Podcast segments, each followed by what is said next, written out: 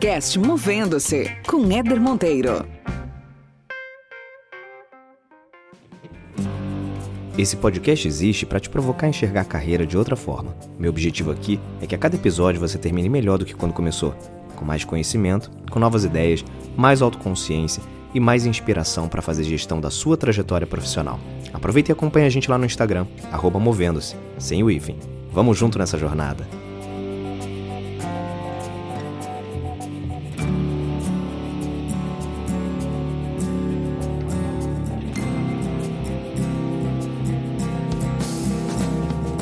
Muito bem, muito bem. Começando mais uma resenha aqui no podcast Movendo-se. Obrigado pela tua audiência, obrigado por você estar aqui, tirando parte do seu tempo para ouvir um pouco desses conteúdos. Muito bom ter vocês aqui comigo nesse podcast. Eu quero falar hoje sobre TikTok. Não sei se você já ouviu falar, aliás, a gente pode classificar e dividir as pessoas entre aquelas que nunca ouviram falar, aquelas que já ouviram falar, mas nunca acessaram, aquelas que já ouviram falar já baixaram o aplicativo e acompanham ali de vez em quando os conteúdos e aquelas que são usuárias de, do TikTok produzem inclusive conteúdos ali dentro. Então temos possivelmente aqui na audiência do podcast Movendo-se alguns desses perfis diferentes que eu comentei aqui. Mas a minha ideia aqui com vocês hoje é trazer o TikTok para o debate sobre um viés de como é que esse aplicativo pode revelar algumas tendências relacionadas ao futuro do trabalho e ao olhar que as empresas, que os RHs precisam ter e se atentar a essas tendências. Mas antes de mais nada, vamos falar um pouco sobre dados. Vamos trazer uns dados aqui desse aplicativo, dessa rede social. Ah, o TikTok é uma rede social chinesa. Muita gente acha até que é americana, né? porque a gente tem aí as grandes redes sociais aí pelo mundo, como o Facebook, o Instagram, o Twitter, que são americanas, né? E muita gente acha que o, o TikTok também é americano, mas não é. O TikTok pertence a uma empresa chamada ByteDance, que é uma empresa chinesa. Foi uma startup criada lá na China. Ela foi criada em 2016 e em 2017 ela adquiriu uma outra plataforma lá chamada Musical Ally, que também era chinesa.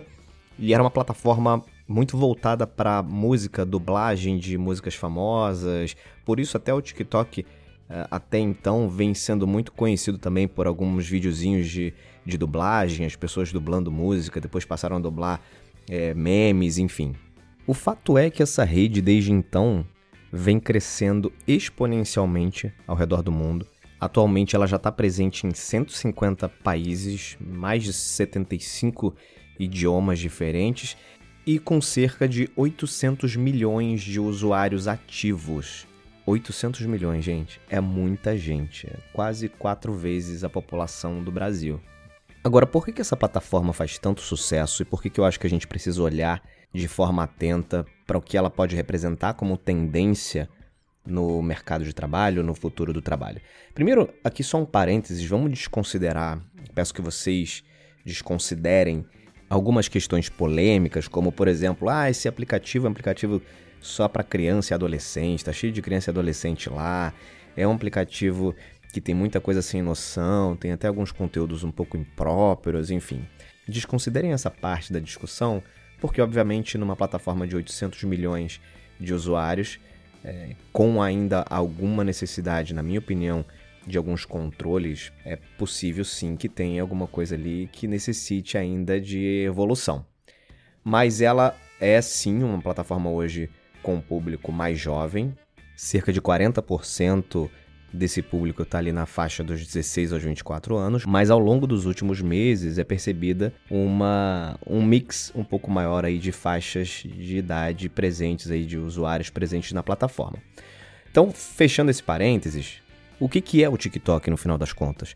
É uma plataforma de criação, uma plataforma de criação de conteúdo, conteúdo em vídeo, conteúdo limitado a um minuto de duração, com a possibilidade de utilização de uma série de efeitos é, de edição, de filtros, de montagens, enfim, todo tipo de, de efeito que você possa imaginar tem ali para que as pessoas utilizem na construção dos seus conteúdos. E na minha opinião, e aí é uma opinião pessoal, vocês sabem aqui que nas resenhas eu sempre coloco o meu ponto de vista, Não tem verdade absoluta aqui, é apenas o meu olhar sobre o assunto.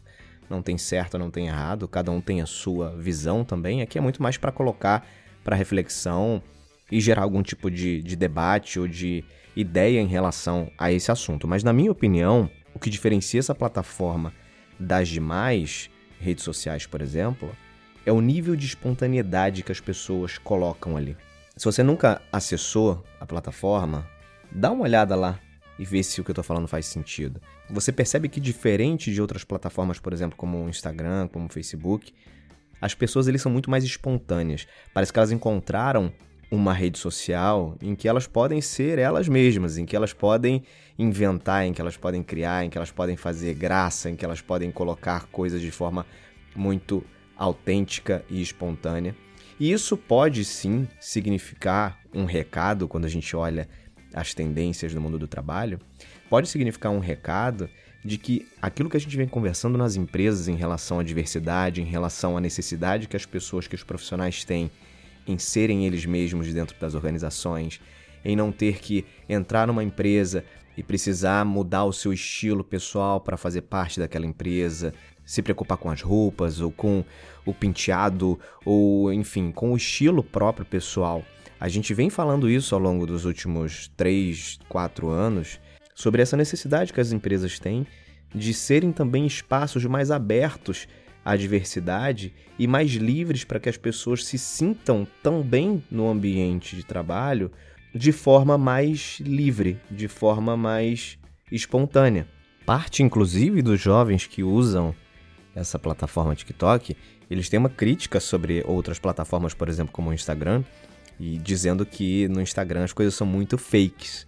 As pessoas ali colocam uma rotina de vida de realidade que é muito que é muito produzida, que é muito fake. Então essa é uma crítica também que aparece e que reforça essa necessidade de mais espontaneidade, de mais verdade e por que não também vulnerabilidade, né? Você conseguir se mostrar ali, ainda que sob alguns efeitos especiais, mas você se mostrar ali quem você é. Uma outra característica que chama também muito atenção nessa nesse modelo de, de criação de conteúdo dessa plataforma TikTok é o nível de criatividade que é exigido das pessoas e como a turma gosta de criar coisa. É impressionante. Você vê a variedade de cenas, situações. As pessoas realmente parecem ter encontrado um espaço para colocar em prática sua criatividade, sua capacidade de inovação, de pensar diferente, de olhar as coisas sobre um outro ângulo e isso é muito interessante de ver e é interessante também fazer esse paralelo com o mundo do trabalho, com as organizações, que muitas vezes acabam sendo bloqueadoras desse processo criativo, acabam sendo bloqueadoras desse processo de inovação. Então você imagina um jovem desse que tem esse modelo mental entrando numa organização onde ele pouco pode criar, onde ele pouco pode usar da capacidade dele de inovação e de pensar diferente. É claro que aqui, gente, eu não estou fazendo uma comparação, ah, então quer dizer que alguém que é um bom usuário de TikTok vai ser um excelente profissional. Não é isso que eu estou falando. Eu estou dizendo que o modelo mental desse tipo de futuro profissional, por exemplo, é um modelo mental pautado nessa realidade que a gente vive hoje. Então a gente não pode desconsiderar esse tipo de característica, porque ela é presente sim nessa geração e em outras gerações também. Uma outra coisa que viralizou pra caramba também nessa ferramenta no TikTok foram os desafios, os, os chamados challenges. São coisas que, apesar de serem bobinhas, né, uma coreografia de dança, uma imitação, um, sei lá, várias outras possibilidades. Por que, que esse negócio viraliza? Porque as pessoas se movem a isso.